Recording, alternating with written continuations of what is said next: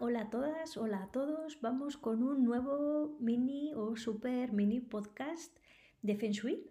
Esta vez se llama Una gran verdad del Feng Shui. Y te cuento.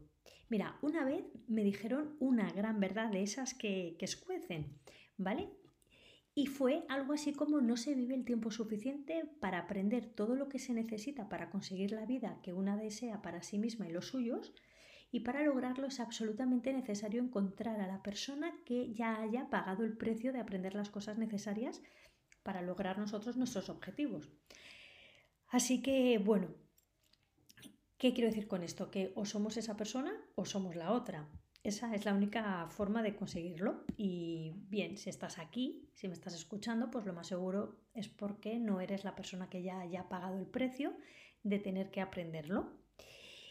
Bueno, pues querer hacerlo todo por ti misma, eh, lo que vengo a decir es que es un esfuerzo a veces demasiado grande, eh, puede ser, llegar a ser un estrés, una pérdida de tiempo y a veces incluso de dinero.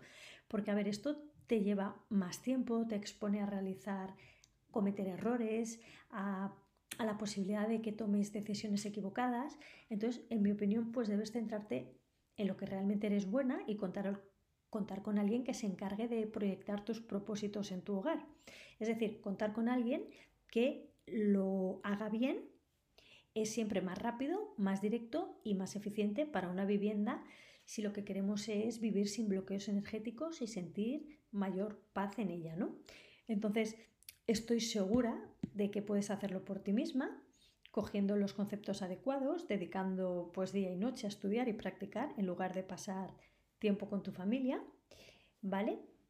Que es lo que hice yo, pero bueno, y aún así yo te pregunto, ¿el resultado estará a la altura de lo que quieres?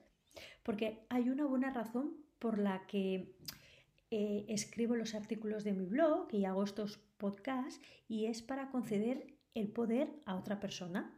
Es decir, que saber qué exigir, que, bueno, para que tú sepas qué exigir a un profesional para que analice tu casa y sepa potenciar las mejores energías de tu casa, así como pues curar las más desfavorables.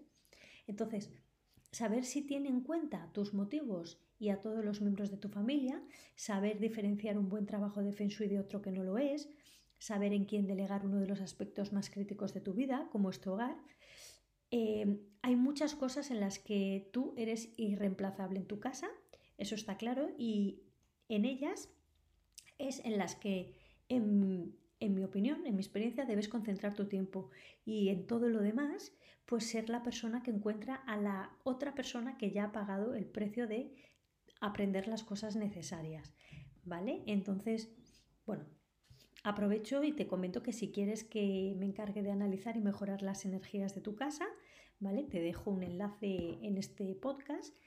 Y bueno, eh, eso era todo lo que quería decirte por hoy, ¿vale?